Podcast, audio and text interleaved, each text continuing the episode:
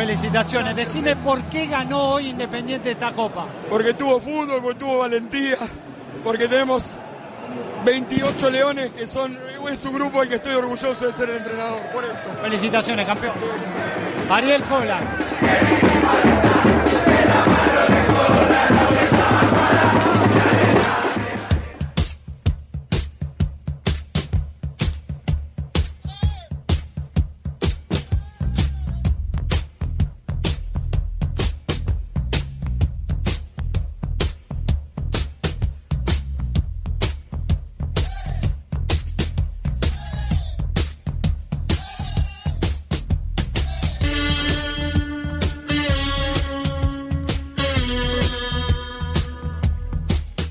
Bienvenidas, bienvenidos. Esto es Modelo Holland.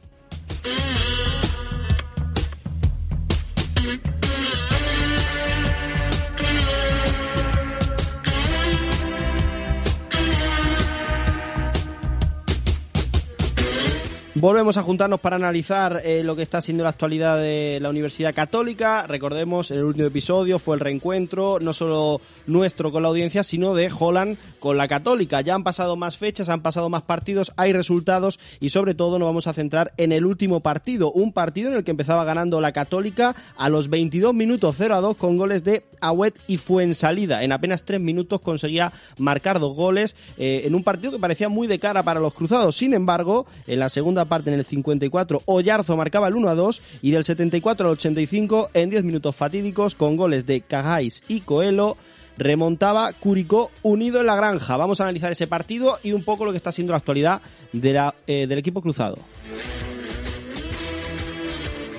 Saludamos ya a nuestros colaboradores habituales. Empiezo por el anfitrión. Hoy en los estudios de eh, Viña del Mar, ¿no? Si no me equivoco. Eh, Pipo Meri, muy buenas. Hola chicos, ¿qué tal? Se está bien aquí, ¿eh? Buena temperatura. Sí, a mí me encanta, la verdad. Aire acondicionado, buenas vistas de, de- de la costa. Es que, de verdad, si vieran el estudio, para mí es mi favorito. Eh, tenemos también, como siempre, al, al profe, al papá Marco Calle. ¿Qué tal? Muy buenas, buenas a todos. Todo muy bien, muy bien. Y al otro lado del Atlántico, al otro lado de la cordillera, porque hay muchas cosas de por medio, el piloto de la nave cruzada, Benjamín Valenzuela. Muy buenas. Eh, le hemos escuchado bajito porque no se preocupe nadie, que, que es un fallo técnico que vamos a solventar ya. Eh, empezamos hablando del partido, Marco. Un partido que a priori parecía bastante asequible para la Católica, pero que al final se acabó complicando. Un partido... A mí es que me encanta la Liga Chilena. No sé si es por... No sé cómo explicarlo para que no, no nadie se ofenda, ¿no? Pero hay, hay tantos errores y tanto desajuste que los partidos pasan a ser divertidos. De ida, de vuelta, hay fallos, hay goles, eh, en- entradas que llegan tarde, hay muchas rojas en, en, en- en- en el fútbol chileno. A mí me gusta, a, a mí- a mí me atrae. Hay añadidos extraños, ¿no? En partidos en los que algún equipo de arriba tiene que ganar y se añaden siete, pero se juegan diez más. Cosas que pasan en todos lados, en todos lados siempre se ayuda. Con equipos blancos suele pasar, no Sí. sé por qué. Acá también. Aquí también. Aquí también, aquí también. ¿Ya estamos llorando? Yo no, yo no. Yo, Como siempre, como siempre llorando por allá. Madre mía. Pero no, no, hay, hay muchas cosas que hablar eh, de muchos jugadores. Eh, he visto en Twitter mucha gente hablando y de, cosas que, que no termino de estar de, en, de acuerdo porque es- está la gente, creo que mucho, la gente opina mucho por las estadísticas que se ponen, por lo que los periodistas dicen y se está perdiendo el ver el fútbol. Mira, el partido yo lo vi ayer. No lo pude ver antes, lo vi ayer. Pero sí hago es que lo sigo en la aplicación, eh, miro las puntuaciones de los jugadores y esto a mí me tiene loco. Mejor jugador eh, de la Católica, y déjame que vea, y casi mejor, segundo mejor jugador o tercer mejor jugador del partido según la puntuación, Agüet.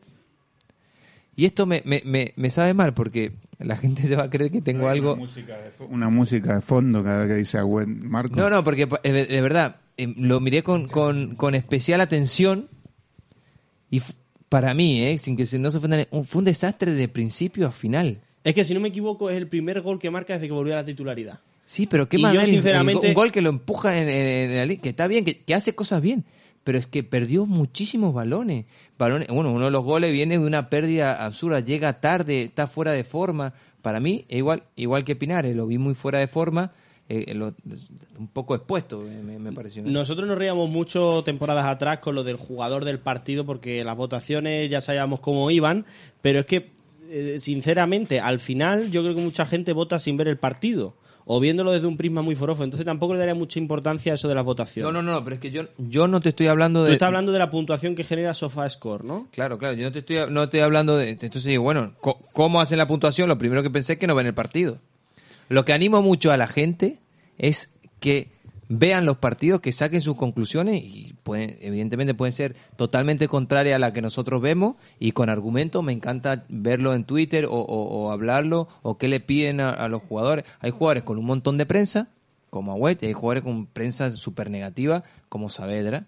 Es que lo digo ya que cuando pueda, cuando el niño me deje, voy a hacer un vídeo de, de, de todas la- las veces que intervino en el juego Saavedra, porque la gente sigue diciendo que juega para atrás y, y ya ha hecho los cortes, juega muchísimas veces más para adelante, cuando juega para atrás porque no le queda otra, y bueno, evidentemente alguna vez podrá jugar para adelante y jugar para atrás, pero voy a, invito a que la gente vea y saque sus propias conclusiones. A mí las tres cosas que me llamaron la atención del partido fue otra vez que el inicio mejoró simplemente por tener a Dituro. Creo que todavía está lejos del nivel que demostró en etapas anteriores, pero luego entraremos en los factores humanos que pueden influir en esto.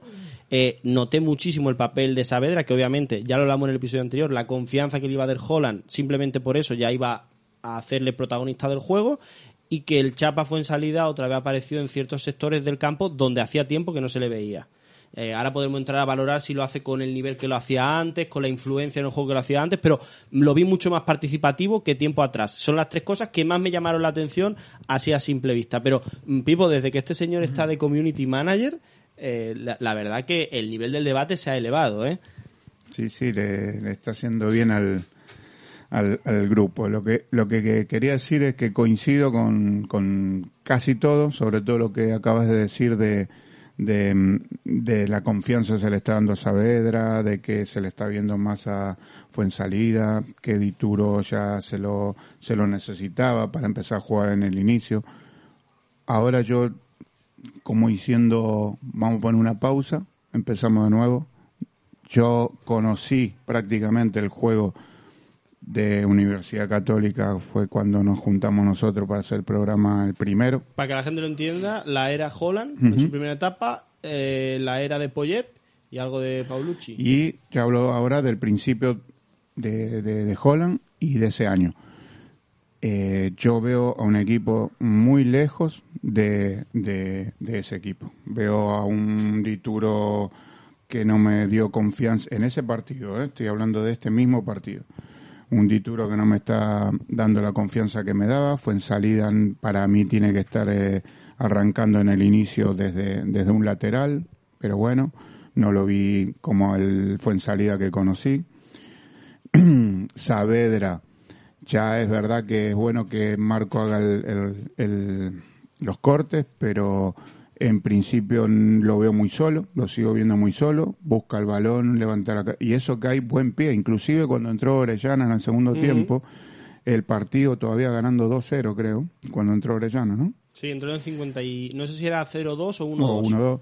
El equipo seguía teniendo buen pie por el lado del todo, pero no tenía profundidad y no se juntaban con Saavedra. Es lo que veo yo que fue mucha pérdida de balón en el medio del campo. Claro, son jugadores con buen pie, pero defendían muy mal desde el medio y muy flo con esta defensa, lo digo desde ya, Benja seguramente opinará algo parecido, eh, va a tener que trabajar muchísimo, muchísimo, porque no me da nada de confianza, ni en un córner, que de hecho vinieron goles de córner, ni en balón parado, ni, ni en balón parado hablo de tiro libre, mm, los contraataques que hizo el, Curicó, eh, un equipo que no aflojó nunca Curicó. Estoy dando un resumen ¿no? de lo que desde donde lo vi yo.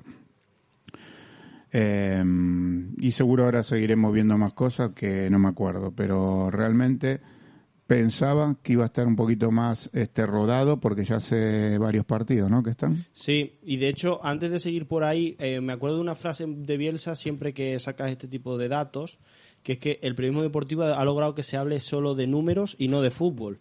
Eh, ya no solo el sistema de juegos, sino incluso estadísticas más avanzadas, porque ahora, como tú decías, con las aplicaciones cualquiera puede tener esos datos. Y esos datos muchas veces están bien sacados porque se, eh, tienen a dos personas picando Big Data para estas plataformas, porque también utilizan las casas de apuestas, lo utilizan plataformas como Instat para el análisis de, de vídeo y eh, estadística de Big Data para la dirección deportiva, pero le falta contexto a la gran mayoría de esos datos le falta contexto. Antes de entrar en todo eso, me gustaría hablar un poco de lo que fue el partido. Benja, eh, nosotros tenemos un chat interno en el que normalmente hablamos y como normalmente tú lo ves en directo y estás por delante nuestra, eh, tú tuviste una visión muy clara de quién fue el, el culpable y también el artífice de que viésemos algunos, algunas mejorías importantes en la católica. ¿Cuál es tu análisis de este partido?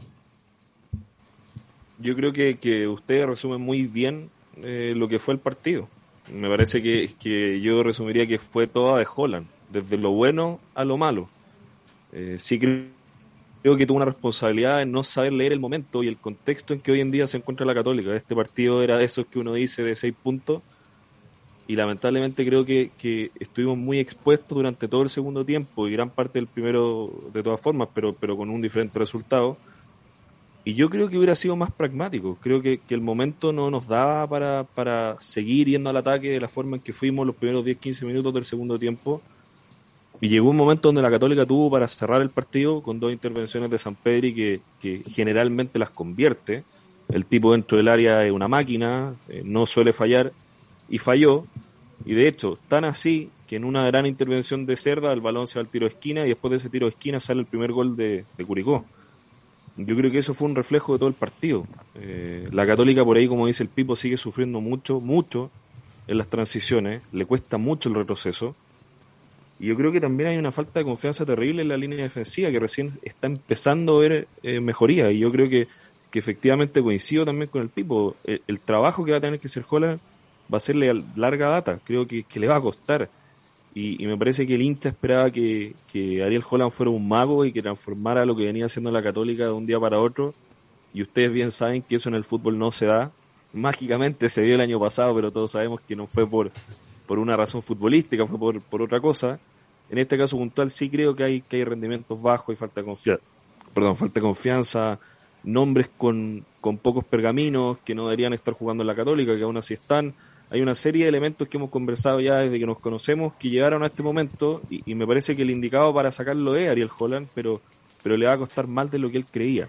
Y, y, en el partido en sí yo creo que se vieron reflejos claros de lo que es Ariel Holland como entrenador, desde lo bueno a lo malo. Me parece que la lectura del segundo tiempo no es la apropiada, un, un Curicó que salió con prácticamente la misma intensidad de los primeros 15 minutos, que luego bajó, también por mérito de la Católica, pero no, no supo contrarrestar ese juego, o sea, ingresó Coelho, generó mayor referencia entre líneas, la defensa de la Católica le costó mucho ajustar y en las transiciones nos pegaron duro y de hecho te diría que, que no comparto eso sí con lo de Dituro, Dituro tuvo un par de intervenciones que, que pudieron aumentar el marcador sí, a favor. No, no, Benja, yo de, de las intervenciones, esa pelota que saca abajo, eh, que después no, fue tremendo, córner y gol, fue tremendo. tremendo. No, te hablo del Dituro que necesitamos con los pies urgentes. Es que yo, eh, creo, yo, creo, que tiene responsabilidad más que Dituro el equipo. Yo eh, Me parece que es un poco lo mismo que pasa con Saavedra. O sea, la, la movilidad que tiene el equipo. Sí, sí, es que lo dijiste.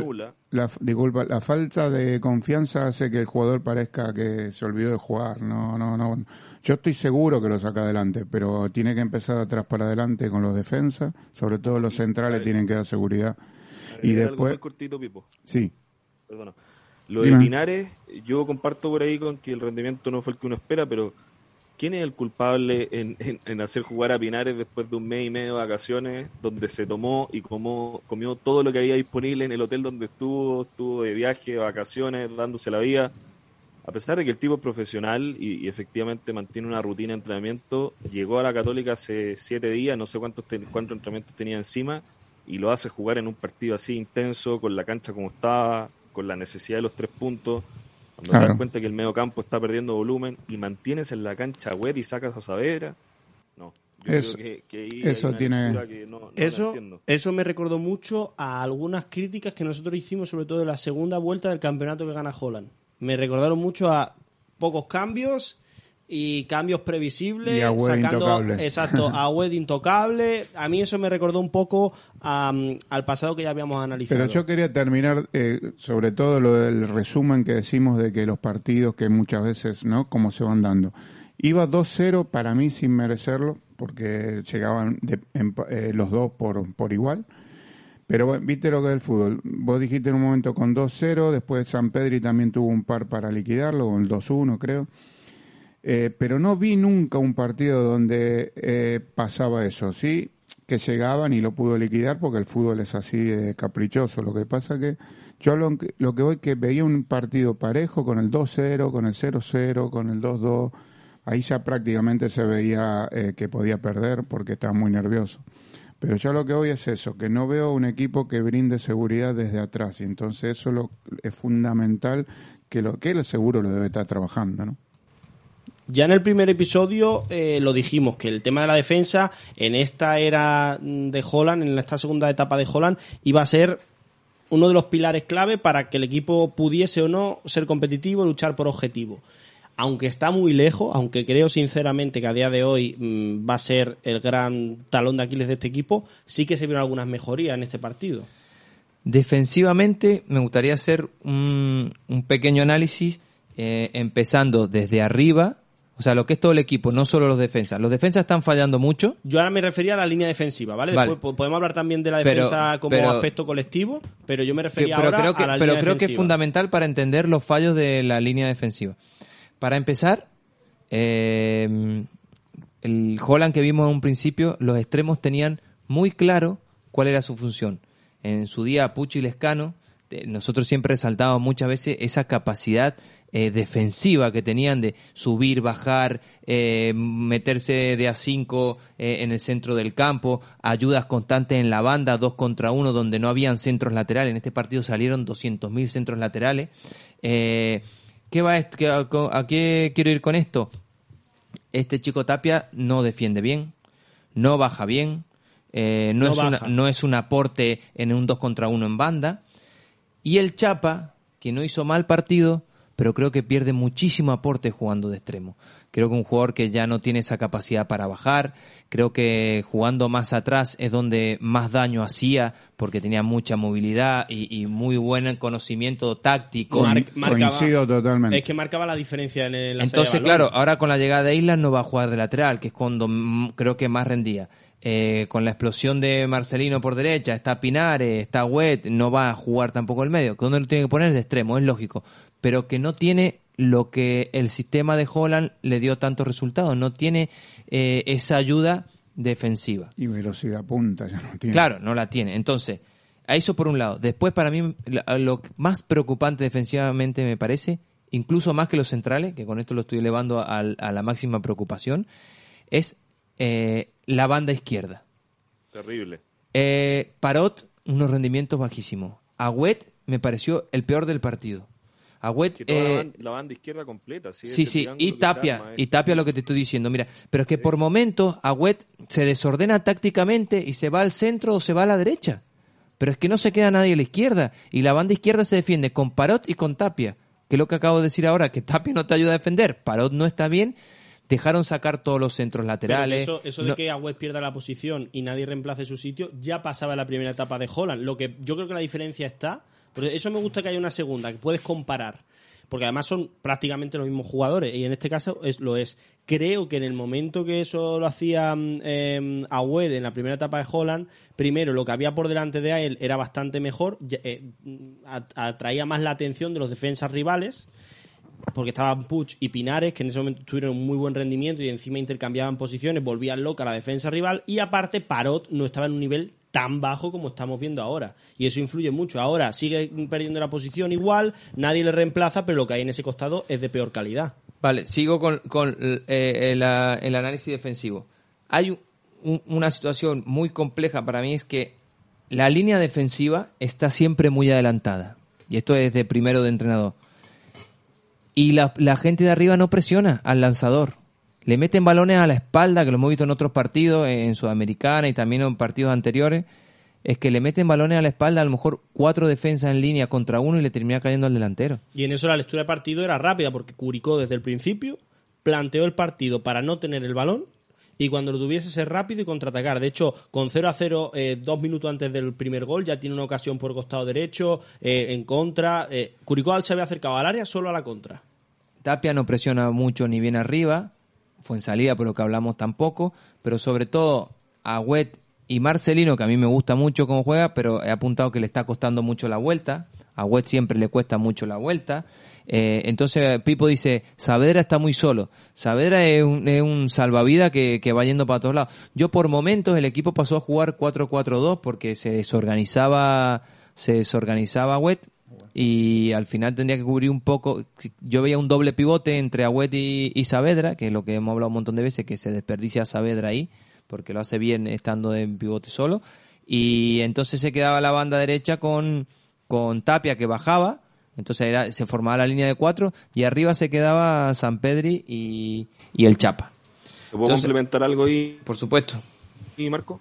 Mira, yo creo que uno de los principales cambios que he visto desde, desde la primera etapa, aparte de que le aplaudo la frase a Pablito de que a eso le gusta de las segundas porque voy a comparar, lo encuentro notable, a mí también me gusta.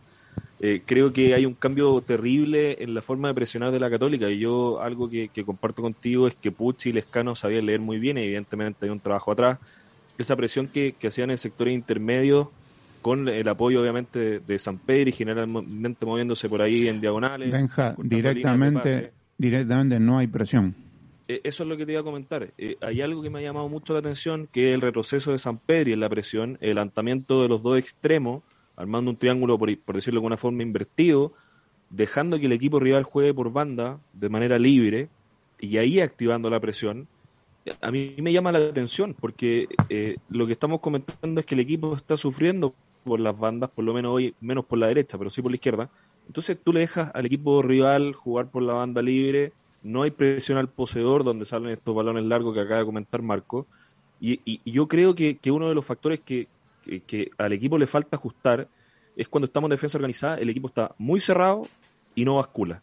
Entonces te agarran con, con cambios de orientación, con unos espacios tremendos, tremendos. O sea, la, banda de Parot generalmente tiene ese problema. Lo, lo encuentra él muy lejos del, del jugador par y al equipo le cuesta mucho ajustar. Benja, caen los centros laterales pero con una libertad pero porque tiene porque y- tienen porque tienen la línea defensiva muy adelantada. Al final dejan llegar Sí, al equipo sí, rival sí. eh, a avanzar 35 metros y tienen la línea otros 35 o sea dejan en, el- dejan en la espalda 40 metros libre y no hay presión. Al que posee el balón o sea no hay recuperación de balón dejan que golpee fácil. Entonces da un golpeo de calidad y se lo pone a, a la, a la espalda. Pero eso yo perdóname que te diga, es verdad que hay cosas que tiene que corregir el entrenador, pero el jugador, el Sí, nivel de estos jugadores, eso lo Sí, tienen que sí. leer Te iba a ellos. No me eso, jodas. te iba a Si- decir eso. si el El jugador, no- lo tiene que Ah. Si el jugador no lo sale a presionar, si el central se come así, yo no entiendo un central que ha jugado en, en Europa, que ha jugado en Argentina, que en teoría tiene que venir con, con un bagaje que va a dar un nivel, no se cague a puteada con el que no presiona. Y si no se caga a puteada con el que no presiona, que eche unos pasos para atrás. Por mucho que a mí me diga el entrenador, yo soy central, por mucho que a mí me diga el entrenador, quiero la línea muy adelantada, si a mí me pegan dos pelotazos a la espalda y los de ahí y no, no- los de adelante no presionan para que mínimo golpee eh, mal, o sea, golpee bajo presión para que no llegue el, el- el balón limpio, yo echo el culo para atrás, porque que si no, que, que, que quedado vendido, es que las dos bandas han quedado vendidas. Perfecta explicación. Perfecta explicación, Marco. Mira, yo, yo lo que te iba a decir ahora es que hemos hablado de Agüed y que el nivel fue muy bajo, pero para mí la pareja de centrales sigue siendo, mm, el costado izquierdo también, pero la pareja de centrales es desastrosa. ¿eh? Quería preguntar por Parot, Benja, vos que estás más ahí al tanto. ¿Qué pasa que bajó tanto el nivel? No, yo ahí no, no, no sabría decirte. La verdad es que siempre ha sido irregular. Ahora cuando levanta el rendimiento anda muy bien, es ese jugador comprometido, sacrificado, pero, pero hay que verlo, hay que verlo levantar. O sea, para, para llegar a comentar partidos como los que tuvo a principio de año y fines del año anterior, eh, estamos a mucha distancia. Yo a O sea, Parot- creo que, que el trabajo que tiene que hacer y, y no comparto mucho con lo de Pablito de la UCLA Central. Me parece que el tema sí es paz, tiene problemas, eh, eh, especialmente con la forma que tiene de jugar Holland, que requiere mayor velocidad, una salida más limpia.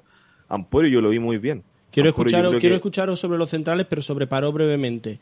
Yo a Parot solo lo conozco de, de lo que le he visto en la Católica. Y a mí me ha parecido siempre un jugador muy irregular. O sea, tanto con los picos que ha tenido de rendimiento alto, cuando tuvo un buen rendimiento, como ahora que está en lo más bajo, siempre me ha parecido un jugador muy irregular que en un partido que a priori parece fácil puede, puede mandarse fallos importantes y que luego en un partido muy importante, viniendo de una mala racha, lo hace bien pero eh, eso puedes mantenerlo una, dos temporadas, pero no puedes depender de eso. Y más en una temporada que en defensa el equipo en general, ya no solo la línea defensiva, está flojo. Tiene recambio, paró, ahí...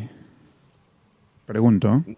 No, o sea, es que es que Simbi Cueva llegó, entre comillas, a ser lateral izquierdo, eh, se fue adelantando y luego se lesiona, se lesiona el partido de vuelta con Sao Paulo, entonces recambio natural natural no hay.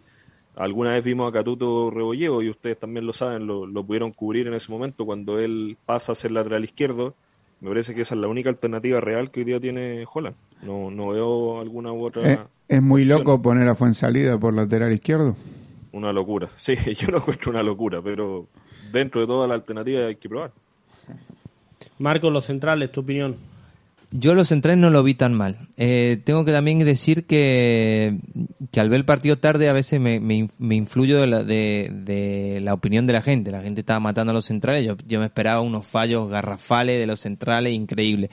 Pero sí lo que hemos querido hacer es analizar por qué llega eh, eh, en esa desventaja la línea defensiva o, o los centrales. Yo sí que he notado que, que a los centrales en ciertos momentos le, han- le- le han dicho o le han exigido que sean más expeditivos. Cuando hay peligro, chau, saben pegan un pelotazo y tal. Que a mí me parece correcto cuando un equipo no tiene eh, tanta todo. confianza.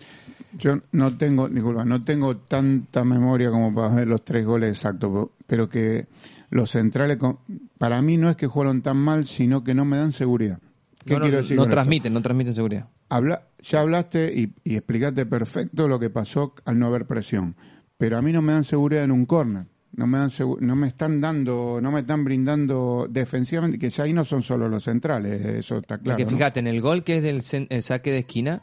Se el- suelta la misma marca de siempre. el claro, el, el primero, el primero que pierde la marca en el primer palo, que es la prolongación, es Agüet. Luego suelta la, la marca Parot, pero es que está eh, Isla eh, puesto en, en defensa en zona, está puesto en el segundo palo y se queda mirando. O sea, uno cuando está en zona y no tiene ninguna marca es porque cuando va el balón a esa zona hay que ser agresivo. Entonces, son como, como que muchos fallos. Eh, vos decís, vale, metió gol, sí, pero es que solté la, ma- la marca y me peinaron el primer palo. La prolongación le llega al, al que yo suelto la marca y el que está en zona para que si alguien pasa una cosa así que suelta la marca, también se queda mirando. Entonces, Yo no que entiendo, entiendo muchos fallos de, de, de los defensas, por los que mucha gente la ha criticado, son muy, muy gráficos, son muy, muy groseros, pero no dependen solo de ellos, creo que hemos comentado. Yo digo que estuvieron mal porque para mí, en el inicio, prácticamente era Dituro y Saavedra. Para mí, cuando el inicio pasaba por, por los centrales, que además Curicó jugó con dos puntas arriba, los tapaba bien, no les permitía elaborar fácil por dentro, eran más bien para encontrar a alguien fuera porque no podían encontrar a Saavedra. Y después, en los envíos largos no le veo tanta precisión. Me esperaba un poquito más de precisión en eso, quizás sea a lo mejor porque extremos como Tapia no lo están aprovechando. Le daré tiempo, pero tampoco me transmitió gran cosa. Y sobre todo, que el Pipo hay un poco por ahí, creo que tiene errores en marcas eh, importantes, que eso ya es un aspecto más bien individual. Tampoco eh, son contundentes eh, cuando van a cortar balón. No me, a mí eh, creo que cuando un defensa no lo hace bien individualmente, se sintetiza todo diciendo eso. No me transmite confianza. Sí, y no el equipo lo nota, el claro, equipo pero empieza a tener miedo. que no Pero- transmiten confianza en un equipo que defensivamente, en general, está claro que tampoco está Claro. carburando. O sea, va a Quería- ser un- una de las claves de este equipo. Quería, después me contestás, Benja, que seguro vos ya sabes todo, de- del Rubio, el 9, el delantero de Curicó, me gustó, pero espera, que antes quería terminar con lo de los defensas. En el córner, como decía Marco, explicaba que falló Agüet, falló Isla, falló Paro. Yo soy de una época donde había ese típico 2-6 re- defensa capitán, ¿no? De la época Pasarela, bueno, Des- Trocero. Despejador duro. Ah, yo Y pensé a que iba la a decir, vez- Marco, yo pensé que iba a decir que eres de una época que en la mili se decía Ave César. No, no, y a la vez ese, ese, ese animal defensor capitán, Exacto, duro. ¿no? Despabilaba a todo el mundo, o sea, a bueno fue, el otro no fue. Hay tres, cuatro fallos y nadie grita, nadie, ahí falta ese, ese mariscal. Ese es el eh, parte del fallo que también no me da seguridad. Un que capaz que lo dan estos dos chicos y nos tapan la boca, mejor. Pero yo digo, lo que vi no me está preocupando en ese aspecto. Lo que en tu un época equipo- hacía un líbero o un Beckenbauer o alguien Claro, así, ¿no? Que un- viniese desde atrás, que mandase en Un- defensa mira, y luego lo si digo, pudiese llegase el a último rematar. monstruo que vi, después de que ahora también están Sergio Ramos, todo, Puyol. Puyol era un tipo que te- te- no era un fenómeno, pero se te ponía en el área o en donde estaba Puyol, eh, eh, parecía un, un pibu, ¿no? Es que no solo era líder, es que empezó siendo media punta y acabó siendo un central. que, Terrible. eh, destaca mucho por su contundencia, por cómo iba a balón y tal, y se desprecia mucho también la visión de juego que tenía un jugador como Puyol, que sí, que tiene muchos atributos y llama más la atención por cómo iba por arriba o lo contundente que era, que tenía mucho, mucho coraje. Y pero, sabía sus limitaciones ojo, técnicas, pero que fenómeno. Puyol, que Puyol tampoco que fuese eh, cojo, eh, que creo que con balón también era No, bastante no. mejor de lo que se suele decir. Yo, yo creo que, que tenemos que eh, hacer un análisis en, en ver los entresijos tácticos de por qué pasan las cosas, eh, meternos un poco eh, más adentro. Eh, en un equipo el cual eh, defensivamente está flojo, no puede ser que constantemente los dos laterales estén arriba, cuando el, el equipo contrario tiene, tiene dos delanteros. No sé si, no sé si me explico. Isla, que se lo presupone como un, un jugador de, se lo presupone Yes, no, no, no me refiero, un jugador de muchísimo más nivel, ha tenido, tuvo tres, cuatro fallos eh, defensivos muy importantes. Isla también dejó centrar dos o tres veces de una, de una manera clara. Eh, si no hay centro, no hay gol. Entonces, bueno, eh, Marcelino tampoco ayudaba mucho. Y, ya te digo, la vuelta, no te pueden meter un gol en un contraataque en un córner. Y en muchas ocasiones yo veía que Parot y, e Isla estaban los dos arriba, después las vueltas cuestan. Si la Marcelino le estaba costando la, la vuelta, si a Wet le cuesta la vuelta, al final después terminas con una línea de tres, que es Saavedra y, y los dos centrales. Eso también una de las razones por qué también eh, se generan tantos espacios con esos balones largos. Porque los dos laterales también están fuera de posición en términos defensivos. Suben mucho y el proceso no le está dando eh, bien, no se le está dando bien. Y evidentemente Parote es el que más sufre. Claro, Eh, mira. ese sector del campo, el balón largo, es, es hay, todos cier- los partidos. hay ciertas cosas que las estadísticas no las pueden reflejar. Y, eh, y es el equilibrio que te da un jugador. Ya sea de medio centro, de media punta. Hay, hay ciertos jugadores que dan equilibrios tácticos. Para mí Saavedra es uno de ellos y cuando lo quita, el poco equilibrio táctico que hay se rompe. Porque había una línea de tres con, con Saavedra. Pero es que ahora cuando saca Saavedra, los, dos- los dos siguen subiendo a libre albedrío, les cuestan la- las vueltas como hemos hablado, pero encima ahora no está Saavedra eh, en el medio. Ojo, y que ahí puedes tener, eh, en posesión de balón, puedes tener la misma o incluso más. Pero tenerla no significa eh, que tengas ese equilibrio táctico que tú dices. Es que a lo mejor tienes incluso más posesión, pero cuando la pierdes, lo pierdes más cerca de tu portería, con mucho más riesgo, y eso la estadística no lo contabiliza. O si lo contabiliza, no es tan claro, no es tan evidente. A mí me gusta, vos sabés que me gusta mucho la línea de tres, entonces en momentos del partido queda, Holland también lo hace mucho, queda la línea de tres, sube con los dos laterales, lo hace Gallardo un montón. Y cuando las cosas salen mal, quedan escrachados los dos laterales porque quedan arriba. Eso se trabaja con interiores que cubran, por ejemplo, decís, Saavedra se mete entre centrales, se arma la línea de tres, pero ahí fallan los otros dos interiores que tienen que venir de pivote. Ahí falla del lado que va el balón al lateral, por ejemplo, al lateral derecho, si me quedó arriba... Eh, eh, Parot. no, eh, Isla. Isla. Eh, ahí tiene que ir un interior, ahí tiene que bajar el media punta al puesto del interior. Entonces, ¿qué pasa?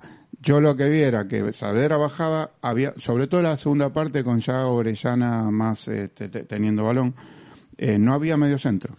Estaba, eh, ¿no? Eh, es un poquito lo que quería resumir. No, es que yo lo, lo, eh, no critico eso porque a nosotros nos encanta que suban los, dos los dos laterales. Si al final lo que hay que hacer es- es mantener un equilibrio por si se pierde el balón. Pero lo que está muy claro es que si tú subes con... Eh, juega un 4-3-3. Por eso dijiste lo del equilibrio táctico. Claro, por eso te- si ellos suben con los dos extremos, el Católica sube con los dos extremos y San Pedro, y están los dos colgados arriba. Sube con los dos laterales y sube con los dos interiores y se quedan solamente tres, eh, los dos defensas y el mediocentro.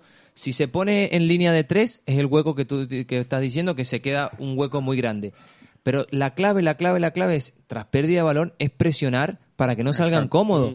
Pero y también hay una cosa clara, si el otro equipo te está jugando con dos delanteros, te- te- con que uno se quede escalonado, pues ahí es donde te hace eh, eh, el, pi- el pitote. Y eso se vio desde el inicio del partido, ¿eh? Incluso antes del 0-2, con el 0-2, eso lo tuvo muy claro Curicó, que Curicó en todo el tiempo que hemos ido a la Católica se lo ha complicado siempre mucho, pero planteando dos partidos con una estrategia muy, muy sencilla. Me refiero, con dos, tres puntos, juntar líneas, eh, la presión de esta forma, bloqueando a los dos centrales y luego atacar el espacio, que parece muy sencillo, pero hay que aplaudir que Curicó eso lo ha sabido hacer bien.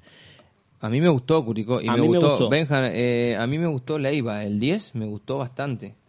No sé qué, qué onda. Ah. Muchas veces hacen el, su partido de la vida con... No, pero Yerko Leiva, Yerko Leiva es un jugador muy correcto. Es un jugador muy correcto. A mí me parece que es un, un chico que ha andado bien. Estuvo un, tuvo un paso por la U, estuvo en México, volvió a Curicó. Y desde que llegó ha sido clave para el esquema de Muñoz. Eh, es muy criterioso en la entrega. Aparte tiene Y a, el, a y el rubio, que- el rubio, ¿cómo eh, se llama? Que, Castro. Ol- Ol- Federico Holgado. Castro. No, no, no, Holgado.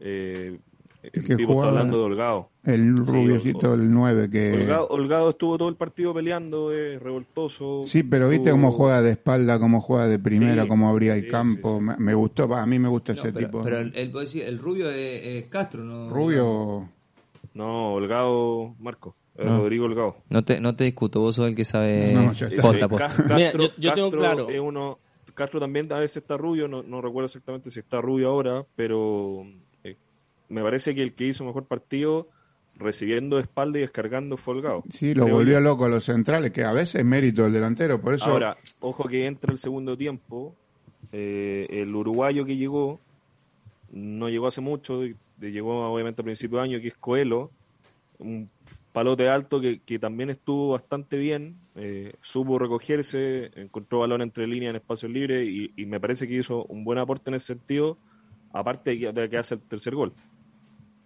Mira, yo tengo claro, eh, viendo al fútbol chileno poco que he podido ver este tiempo, que salvo equipos como la Católica que tengan mucha superioridad individual, eh, jugar con tres arriba es complicado. Pero que todos los equipos tengan el nivel que tengan, cuando en Chile juegan con dos eh, jugadores arriba que tienen intensidad en la presión, que no dejan sacar bien el balón y que están dispuestos a hacer muchos mm, kilómetros durante el partido, que tengan mm, eso, m- mucha, mucho, mucho espacio en el campo en el que puedan participar, eh, mucho recorrido, son equipos como mínimo competitivos.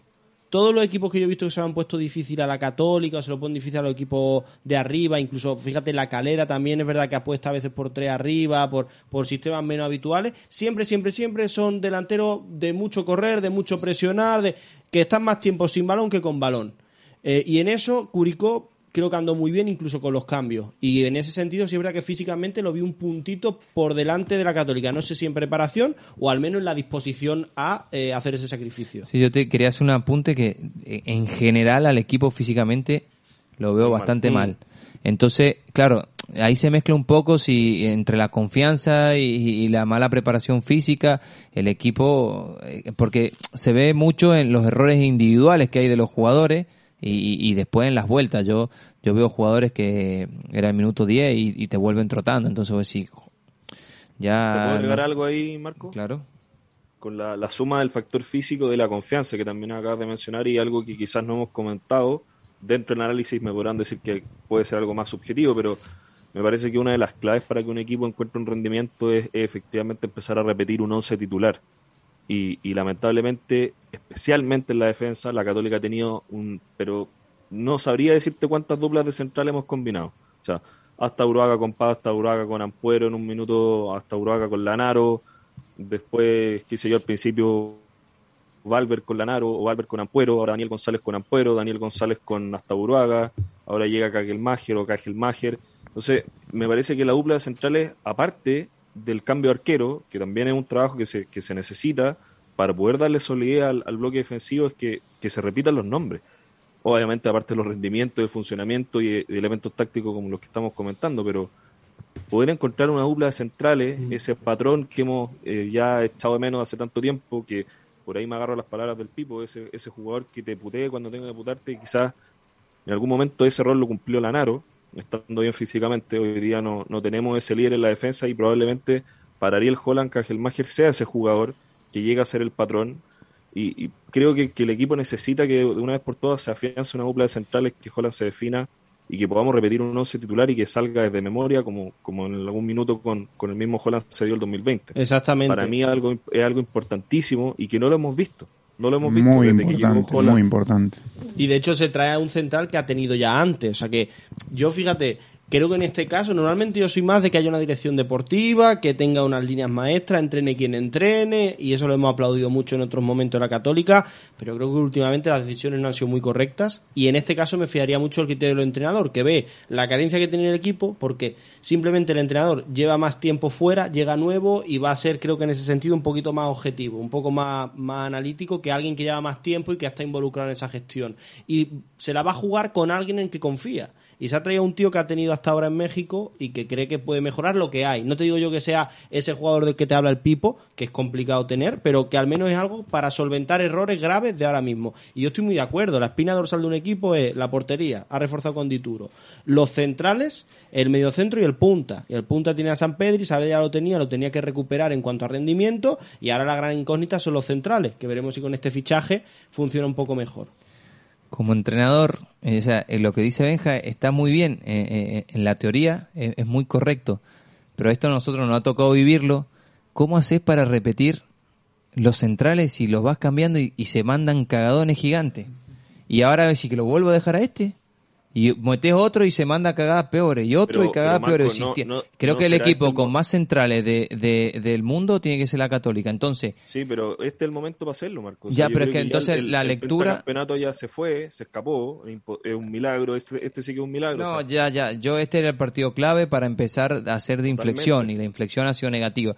Pero, pero a lo, a lo que voy es que si te fallan tanto, si están en tan, eh, jo- joder, eh, eh, es complicado que, a- a- que es lo que hemos intentado explicar anteriormente, que si centrales contrastados fallan tanto, los errores no lo tenemos que buscar simplemente en cambiar los centrales o en dejar los mismos centrales. Evidentemente, evidentemente hay errores tácticos eh, a nivel Colectivo. colectivo defensivamente que están haciendo pagar mucho a los centrales. Y por ejemplo, e- eso es así, y creo que todos los que estamos aquí firmamos debajo, eh, pero es verdad que también se ven otros aspectos como la presión tras pérdida o simplemente eh, cómo el oponente directo tapa esas líneas de pase. Ahora yo veo a la Católica un equipo que aunque quiere tener el balón, quiere tener iniciativa, luego en defensa le cuesta volver a recuperar y le cuesta mucho impedir que el rival juegue. En la Católica antes con Holland también era un equipo que tomaba la iniciativa y tenía más el balón, pero cuando no lo tenía también sabía estar cómodo en el partido. Cosa que ahora mismo no. Y, y solo una cosa, eh, yo no, no culpo solo a los centrales, pero sí es verdad que creo que es una posición muy delicada, igual que la portería, y que ahora mismo ese triángulo no está dando mucha confianza al equipo. Que el equipo en general tampoco se lo da de los centrales, seguro, pero el rendimiento de los centrales individualmente bueno no está siendo. Y seguro que Holland ahí eh, es donde está poniendo gran atención ahora. Exacto, el resumen es que te mete dos goles la Católica y le meten tres. Y eso no puede ocurrir. Ya está. Y no, nece- y necesariamente, no necesariamente es culpa de los centrales, habrá que entrar en, en análisis, pero la defensa no está Tampoco siendo... es que decir, joder, qué mala suerte tuvimos, nos patearon tres veces y nos metieron tres goles. No, no, no, no. Pues si le metían el cuarto, el quinto o el sexto, es verdad que la Católica también pudo meter varios goles, pero eso te, te, te da a ver la, eh, la deficiencia defensiva que hay constantemente, que es lo que decía recién, o no, o no sé si lo pensé o lo dije, que Isla, aunque tiene mucho nivel, defensivamente hay momentos que ha dejado mucho que desear, ¿eh? Eh, le nota, se le nota que es un jugador que está acostumbrado a jugar en equipos que tienen más mm, dominio del partido, no te voy a decir de balón, pero que sí que son equipos que a lo mejor sufren menos, conceden menos ocasiones y le gusta mucho proyectarse en banda. Volver, no tanto. Hay cosas que su- hay- suele pasar a veces también cuando viene un jugador que viene de otro nivel, que, que es obvio que es de otro nivel, muchas veces quieren hacer cosas que no les corresponde. Y ahí es donde vienen muchas veces los fallos. Pero no por su capacidad, No, sino no, por por- el no, nivel porque, del equipo. porque estoy sobrado y entonces quiero hacer esto, me quedo más arriba, o hago ciertas otras cosas que no tengo que hacer. O estoy Eh, acostumbrado a otro modelo de juego. No, no, pero es como no, que y se- también, también una presión por demostrar. Si llega a Isla con un pergamino, nunca había jugado la liga chilena y ahora el tipo tiene que llegar a demostrar. Estamos claros. No, pero que es que yo a mí es que me, me mata me mata el periodismo, entonces eh, no, no, es, no es por nada, me mata el periodismo, pero porque como es isla, se manda cuatro cagadas, no dicen nada y hace dos cositas buenas y la resaltan que es una maravilla. Y eso es lo que no me gusta. que no es nada contra Isla, que si hace 10 cosas buenas, yo soy el primero que dice qué máquina es, como cuando lo hacía Fuensalida o como cuando lo hacía quién. Pero no porque venga Isla del Flamengo o porque haya jugado en Europa, eh, lo malo lo disimulo y lo bueno lo, lo, realzo. En el partido el comentarista dijo dos o tres veces qué nivelazo, cómo se nota que un jugador de otro lado. Y cuando no tapó el centro para el gol y cuando no está en el lugar donde tiene y cuando no hace las coberturas, no es un jugador de ese nivel, no puede hacerlo. Ujú. Os quería preguntar eh, rápidamente, ¿qué conclusiones sacamos de este partido? Que si tenéis solo una conclusión, dar solo una, pero ¿qué cosas os quedan claro después de este partido, viendo al equipo? Empezamos por Dani, luego Marco y finalmente Benja. Empiezo yo, empiezo yo. Eh, la primera conclusión y más dura para mí es que este era el partido bisagra y el campeonato ya no se puede pelear. Entonces, eh, yo lo que haría es empezar a preparar el próximo campeonato. ¿Qué quiero decir con esto? Un poco lo que iba Benja. Que tengo que darle confianza a dos centrales, pues se la doy. Que tengo que probar una cosa, pues la pruebo. Que hay que poner, por- ya quitándote, quitándote esa presión. No puedes pelear el campeonato, pero sí los puestos de Libertadores. Eso te iba a Y, preguntar. que- y es- ¿Cuántos y ahí es donde la Católica se juega la pasta, porque tú te- Exacto. ¿Cuántos puntos? deportivamente, deportivamente todavía puedes pulir lo que tienes. Pero si quieres realmente para la temporada que viene reforzarte bien y, y tener un equipo competitivo para pelear por el campeonato, tienes que entrar en Libertadores. Eso es Sí, innegociable. Está, está a 10 puntos, que justo es Curi- eh, eh, con Curicó, que es el que marca, y con un partido menos. Entonces, claro, imagínate si era bisagra este, este, este partido, Mm. que en vez de haber estado a 10, hubiese estado a 7, porque hubiese estado Cobresal, eh, con un partido la menos. conclusión de Pipo. Yo simplemente que quizá el error mío eh, me pareció que o quería ver otra vez un equipo ya funcionando porque bueno venía Holland eh, los jugadores ya lo conocen ya hay un paso importante que se gana un tiempo muy importante que se gana. Entonces en parte es culpa mía que ve- ver ver un, un, un equipo que que pensaba que, que ya estaba en funcionamiento, eh, ya te digo, a mí, a mí me falló, me, me hizo mal ver a, a Fuensalida también, aunque digan que jugó bien, para mí no es el Fuensalida que hasta hace un año y medio vi. Y te hablo Fuensalida en general, ¿no? Hablaban de Pinares, de, de Pinares. ¿no? Pipo, sintetizar una línea, una conclusión del partido. Y esas son mis conclusiones, ¿viste? Yo no hablo o hablo. Qué tipo pesado que. ¿Vos te ibas a quedar a cenar a casa? Creo que ¿Te sí, quedás? O sea, creo vas, que a, sí. vas a cenar con el gato, vas a cenar. En, la- en el Ahora hay, platito ahora del hay- gato. ahora hay pienso de mucha calidad, con sabor a bife, así que no, no hay problema. Y eso es el resumen, ya está, ¿no? Ya está, a Si ver no qué me dejas seguir Benja. diciendo nada. Ya, claro. Benja, Yo ahora mejor no digo nada. si Nada, no, ya está, listo. Pablito me va a mandar a la mierda. a ver, tú seguro No, que no cenas, yo- no tienes nada que perder. No, yo creo que, que queda mucho trabajo, queda mucho, mucho trabajo por hacer. Eh, es un año complicado, lo hablamos más de una ocasión, un año de transición y creo que, que hay que trabajar, hay que trabajar pero apuntando al 2023. Yo tengo muchas expectativas del 2023 de, de Holland y de lo que pueda lograr con el equipo. ¿Puedo puedo hacer un resumen que que lo que lo que se está viviendo ahora, independientemente del entrenador, independientemente de, de todo, es que ah, soy pesado con esto, ¿no? Pero si se le da tanto poder a los jugadores para que decidan, si los jugadores se dejan ir después de un día para otro, no se pueden poner bien. Entonces, eh, hay que ser más exigente con los jugadores eh, de, de- de- de punto de vista desde la institución, independientemente del entrenador que esté. Porque lo que no es concebible que a mitad de campeonato haya jugadores tan mal físicamente. No puede ser culpa del preparador físico. que estuvieron incluso mejor después del confinamiento. Yo los veía, eh, de hecho la Católica marcó un poco la diferencia después del confinamiento, cuando vi muchos equipos caerse físicamente, la Católica, que estaba peleando por cosas muy ilusionantes cuando el confinamiento, se veía incluso en redes sociales, en todo lo que el club eh, enseñaba, que trabajaban muy duro durante el confinamiento, de forma telemática. Y eso, después de, que se ganase el título, se destacó mucho, los jugadores lo han destacado individualmente cuando se le han hecho entrevistas, y ahora físicamente se les ve peor. Y Marcos, sabía que iba a hablar de eso, y te prometo una cosa. Yo cuando vi el partido hoy, yo soy aficionado del Málaga. La temporada pasada puede ser de las más vergonzosas que he vivido. Málaga es un club de fútbol, para los Sí, que no para son- los que no sepan. Acuérdense de, de Pellegrini.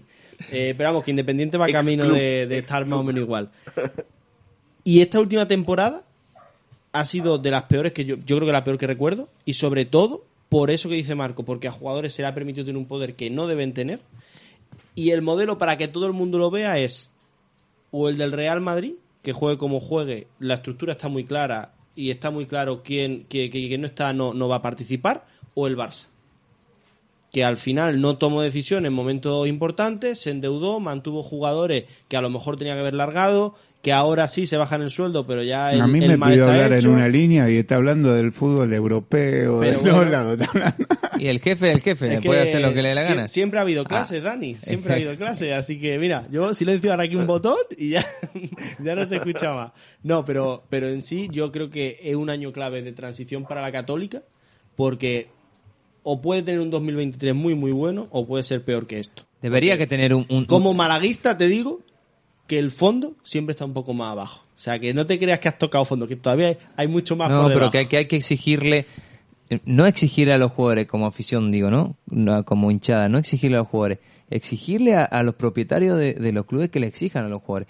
Cuando un equipo sale campeón, cuando un equipo está por encima de los demás, es porque hay trabajo fuerte. El fútbol de hace 30 años, 25 años atrás, que si yo tengo bastante más calidad, te gano fácil, ya no existe. Acá vienen eh, eh, equipos que son limitados, muy limitados o bastante limitados o bastante limitados más que tú eh, técnicamente y tácticamente, pero si corren mucho te complican la vida. Y que si te gusta a ti mucho el campeonato chileno, o sea, eso está pasando en el fútbol a nivel mundial.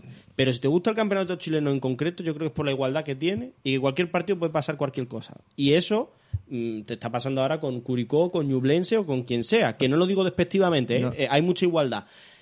Pero sobre todo, creo que lo difícil. Aquí el objetivo de la Católica era mantenerse muchos años campeón, mm, campeón de liga, marcando una época en el fútbol chileno. Creo que aunque no gane este campeonato, puede seguir manteniendo ese, ese objetivo.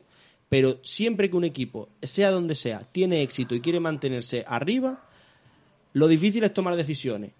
Porque cuando todo sale bien, bueno, no toco nada. Pero el problema es que si no tocas, no tocar, no tomar decisiones, es tomar una decisión. Es que no es evolucionar. Eh, Eh, Entonces, bueno, al final hay que entender que hay jugadores que por mucho que hayan hecho las cosas bien y, y hayan sido importantes, hay un momento en el que alguien en un puesto importante tiene que decir, hasta luego, me traigo a otro. Eso es así, el fútbol de alto rendimiento es así. Este es el minuto de filosofía en el fútbol. Filosofía barata por Vendehumo Muñoz. Eh, para ir acabando, el que más debería ha hecho ha sido Marco. Sé que tiene un montón ahí, que tiene un montón de recados para la gente que te putea por Twitter. No sé, ¿por dónde quieres llevar la pauta? No, no, no, no, todo lo que te- todo lo que tengo acá ¿A quién, apuntado. quiere, ¿A quién quieres que linche No, no, afición? to- todo, todo lo que tengo apuntado lo he ido, lo he ido soltando en, en- en las opiniones que he ido dando y sobre todo principalmente en, en que, en que la gente vea fútbol, analice fútbol y, y, y saque sus propias, sus propias conclusiones. Me encanta que la gente opine diferente que nosotros, me encanta que me lo argumente y si una cosa tenemos es que o, o redoblamos nuestro argumento Ojo, cuidado. O cambiamos de así opinión. no lo había visto, tiene razón, que viene esto, que viene lo otro. Eh, Pipo. yo lo veo así. Mira qué responsable es Marco, que tiene un gran poder. Podía tirar una arroba, ¿eh? Una arroba y toda, toda la hinchada de modelo Holland estaría ahí quemando Twitter. Y fíjate qué responsable. ¿eh? Tú, yo creo que tú sí mandarías la arroba, ¿eh?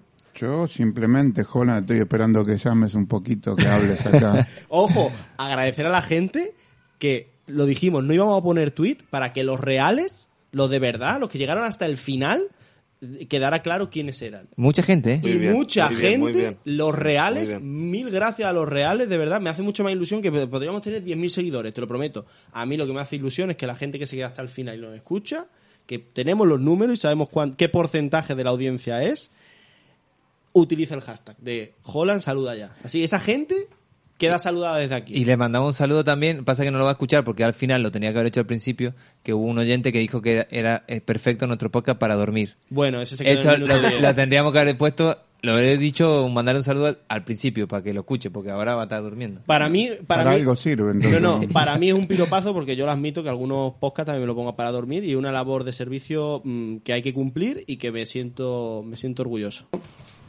Bueno, Benja, hemos estado analizando al primer equipo, eh, lo que está siendo obviamente la nueva etapa de Holland, pero me comentas que también hay noticias positivas. No sé si en el primer equipo, pero que las hay.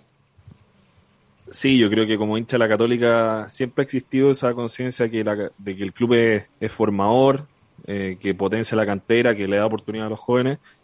Y podríamos decir, Pablito, que dentro de todo hay patria. Este último tiempo he estado participando harto ahí los partidos de la, de la serie menores, de la formativa, no sé cómo lo- el nombre que le tienen ustedes, Benjamines y etcétera, etcétera. Categorías inferiores. Categorías Sí. inferiores. Y, y la verdad es que por primera vez en mucho tiempo, er- lo que era una tradición en la Católica, eh, pudimos ver de vuelta a prácticamente todas las series peleando en los primeros lugares. Y esa es una tremenda noticia desde aproximadamente 17, 18 años hacia abajo. Hay muy buen material, muy buen material. Eh, se ganó una final de las tres que se disputaron. Ahora la sub-18 está de hecho en una gira internacional. Yo te diría que, que como hincha echaba de menos ese contacto con, con los futuros talentos de la Católica.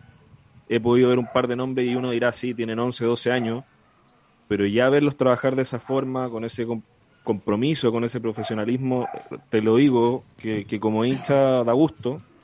Te puedo dar algunos nombres de la sub-12. César Valdés, que si el Mister Ten, Marco ten lo ve, cuidado a ver si yo- lo van a quitar luego. yo creo hay que muchos enamora, clubes que la cantera la, la fichan juveniles y luego se aprovechan, ¿eh? No, no, no, pero, pero te digo que, que están trabajando muy bien. Eh, hay un chico, César Valdés, de la sub-12, que lo viera a Marco y, y- y se enamora. El, el chico es una bestia, volante central, pero completísimo. Amaro Rivero, un, un extremo potente. Está León Palma, Lucas Muñoz, Juan Serrano, también otro interior interesantísimo. Y luego estos dos chicos que te digo, Amaro y, César, son unas bestias, son realmente eh, jugadores de, de otra categoría y uno lo ve a los 12 años y ya se da cuenta que son chicos que, que si se comprometen con la actividad y si tienen buenos, buenos instructores, profesores, entrenadores y los acompañan bien, yo creo que tienen mucho que darle a la católica. Ojalá así sea. eh, y, y, bueno, yo los voy a ir actualizando porque puede existir, puede existir una posibilidad de que, de que entre por ahí a, a trabajar con la 11 y la 12, así que también es una buena noticia. Ojo, ¿cómo, cómo lo ha dejado al final a bombita, eh? Pero la, pero la cagaste, dijiste que tienen que tener buenos entrenadores y va Y ahora vas tú, madre mía. No, pero usted- ustedes me han enseñado bien, así que espero estar a la, a la altura. Mira, Benja, lo importante es que esos niños saben ya lo que es ganar a Colo Colo. Entonces ya el camino, el inicio ya, ya pinta Bueno, la, sema- la semana pasada fui, de hecho, con mi papá y a mi papá lo invité. Y jugaba la 11 y la 12 contra Colo Colo, que eran los que estaban peleando el campeonato. eh, quedan todavía un par de fechas. La 11, que, que es muy, muy buena. eh, todavía juegan en 9 versus 9. Perdió 3-1 con Colo Colo. Un partido inexplicable, sinceramente. Y la 12 ganó 2 a 0 con dos goles de, de Amaro Rivero. De hecho, les mandé los videos. El chico agarra la pelota en, en área propia y corrió la cancha completa sacándose a todos los jugadores. Un tractor, es una bestia. Y, y marcó los dos goles. Tremendo partido. Así que tienen que acostumbrarse y Mm. mantener la tradición de ganarla con los Benja, yo te iba a preguntar sobre todo por qué nombres nos puedes dar que estén cerca de que los veamos en el primer equipo. Porque la sub-11, sub-12 todavía le queda Sí. tiempo. De lo que has Eh, visto, a lo mejor juveniles hacia arriba, de las inferiores, porque cuando el equipo no puede incorporar, normalmente se mira mucho a la cantera. Han salido jugadores como el Pollo Valencia, eh, esta Tapia, eh, que bueno, no parece rendir del todo. Marcelino. Marcelino Núñez. Eh, ¿qué, qué ves tú más próximo al primer equipo en, en las inferiores? Mira, hay una, hay una serie que es La Proyección, que en el fondo llega hasta los 21, y a mí esa serie me, me genera un poco de, de dudas porque hay nombres que están disponibles ya en el primer equipo, por ejemplo, como Finch, eh, González, el otro González, no Daniel, eh, el mismo Milan Tudor, que ahora ha estado en, en algunas citaciones, y, y se ve que, que pareciera ser que no están, que no están. Eh, Finch ha, ha pasado por diferentes entrenadores y no ha podido ser el jugador que, que esperaban, obviamente, de la Católica, un central. Imagínate cómo vendría un central formado en casa en este momento. Eh, y ahí hay un vacío, Pablo, hasta las 17, más o menos, 18, de pocos jugadores. Y, y me parece que coincide mucho con las dos generaciones que se perdieron tres años de competencia por Mm. el estallido social, por la pandemia. Que son años que en la formación son claves, que es esa etapa previa para saltar a la alta competencia. Yo eso no solo te lo escuchaba a ti, ¿eh? aquí no ha habido estallido social, pero sí tuvimos el confinamiento y en- lo he hablado con gente, no solo que se dedica a la formación en fútbol, también en otros deportes, dicen que se nota muchísimo, muchísimo las generaciones que se han comido todo eso en una etapa formativa importante. Y si ya de por sí el salto más difícil, el último que se da antes del primer equipo, pues, pues suma y sigue, ¿no? Eh, Mira, el, el arque- para darte nombre, el arquero que está jugando, de hecho ha sido seleccionado, que es tiene buen futuro. Eh, bueno, González que está ya en el primer equipo, que, que en la inferior andaba muy muy bien, pero que, que, se ha ido quedando, creo que, que tiene mucho por mejorar y mucho por crecer. Eh, hay un chico apellido Rego, si mal no recuerdo se llama Harrison, que es lateral y extremo, que es una de las joyitas que tienen la, la inferior de la católica en esa, en esa etapa o en ese rango etario que estamos hablando. Y de ahí en más, te podría decir que, que nombres concretos hasta los 17, 18 años no hay. Esos son los principales nombres y hay que ver qué pasa con ellos. El Bueno. puesto del arquero, ustedes saben, tiene Esta- una competencia com- tremenda. es complicado. Estaremos atentos a eso, Benja. Pero ya una última cosa sobre eso. Eh, ¿Nos has tirado la bombita al final? ¿Qué podemos saber de, ese- de esa posible incorporación a la estructura cruzada? O sea, ¿sería el primer eh, eh, integrante de modelo Holland en, en la Católica? Eh, estamos viendo, estamos viendo. Sí, mira, lo que pasa es que en la carrera yo tengo que hacer una práctica profesional en este semestre en la categoría de iniciador que es hasta los 13, 14 años. Eh, a través del Guaso Álvarez, con que tengo una buena relación, he generado algunos contactos, habíamos visto la posibilidad de hacer la práctica con él, que él está en la sub-12, y él ya tiene un ayudante. Entonces, estamos conversando y ahora ya la posibilidad de, de quedarme De la sub-11 moverle el piso al ayudante también. No, no, no, nunca, nunca. De nunca. sumar otro Eh, ayudante. de De sumar sumar otro otro. No, no, no, yo, yo ahora todo indica que me quedo en la 11, me quedo en la sub-11, Echaron al de la 11, por eso es lo mismo. No, no, no había, no había, no había, no había, no había ayudante. Ah, Y, y es posible que le haga trabajo de, de análisis táctico a la 11 y a la 12, con lo mismo que estoy haciendo los fines de semana con mi equipo, que estoy entrenando ya en, en la liga que les comenté, Ajá. lo mismo. Cuando poder llevar el dron y entregarles material y hacer video de análisis tanto a la 11 como a la 12. No sé, si has nada- publicado, no sé si has publicado algo en redes, pero el trabajo que está haciendo Benja a nivel de análisis con su dron, la verdad que es impresionante. La verdad que se lo está currando un montón y yo tendría ganas de verte firmar por la UC, sea como sea, en, en, en categoría inferior o donde sea, porque aparte de que obviamente eh, es más nivel y vamos a poder disfrutar de saber más cosas, creo que la católica se, se llevaría algo bueno. Para ir terminando, Gracias, gracias, gracias. para ir terminando, ya nos contará ¿eh? en próximo episodio, pero sobre todo darnos la exclusiva antes, antes de llegar aquí a- al programa. Eh, De todas maneras, de todas maneras. para ir terminando, lo que tenemos por delante, ¿qué os esperáis? Eh, o sobre todo, ¿qué os gustaría ver en el equipo la próxima vez que nos paremos a analizar? Marco. Nada, que la- lo que hemos hablado, que haya mejora defensiva y sobre todo colectiva, que, que no, que no tengamos que ver eh, mm, fallos mm, individuales. Me gustaría ver que, mm, que jueguen los que estén mejor y, y- y no los que tienen que jugar. Son, son ciertas cosas que parecen como muy repetitivas, pero que sé yo, a lo mejor no era el momento de darle tantos minutos a Wet en defensa de Agüet, no echando contra Agüet. Viene mucho tiempo sin jugar, en un partido tan de, de tanto vértigo y tan... Yo creo que se lo expuso más que de, se lo ayudó por darle 90 minutos. No sé, Sí, lo, que dijo Benja de Pinares también y eso, ¿no? Si no está, no está. O está para pocos minutos. Que la máquina vuelva a funcionar eh, como funcionaba, como un relojito. Muy bien, pues nada, pues con eso nos vamos a ir despidiendo. Eh, para ir acabando, Benja, solo preguntarte, eh, ¿qué te esperas de- del calendario, de lo que, de- del futuro inmediato? que Don Ariel pueda construir un buen proyecto para el 2023, que le saque rodaje, que les dé herramientas y que, que lleguemos bien a final de año para poder alcanzar puestos de Libertadores y, y competir el próximo año, que es lo que más me importa. Bueno, pues estaremos atentos a eso, a ver cómo nos podemos ilusionar también este 2022, porque todavía quedan meses para que llegue el 2023 y también estaremos muy atentos a las 11 y a las 12 de, Y- de Cruzados seguro. Y que se fije en el horario que llama, que hay diferencia horaria acá, ¿no? Ariel? Sí, exacto. Eh, Marco Calle, un placer como siempre. Un placer, encantado de estar otra vez con todos los cruzados. Pipo Merip, un placer, gracias por alojarnos y sobre todo por esa cena que nos vas a dar ahora. Perla, anda, prendi- abrí una lata del gato y dásela a Pablo. Bueno, ya, ya os diré qué tal. Eh, Benja, un placer, ya, ya nos darás más exclusiva. Sí, un abrazo. Ustedes disfruten la comida. Yo todavía no puedo almorzar porque estoy aquí con ustedes conversando de fútbol. Así, así es la cosa. Así que disfruten. Yo también voy a comer algo y parto a San Carlos. Y, y abrígate que aquí estamos a más de 30 grados. Se despide también este que les habla, Pablo Muñoz. Gracias por elegir Modelo Holland.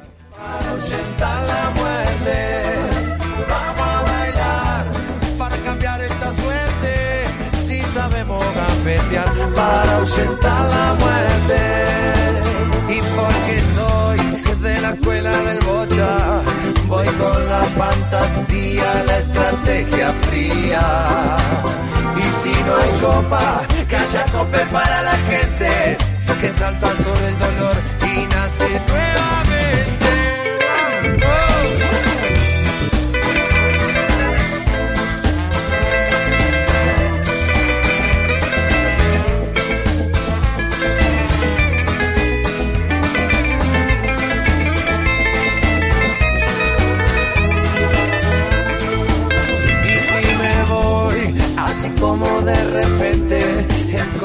Viaje más para el que viaja siempre. Si he de morir, no quiero como la oveja, que cuando no da más lana la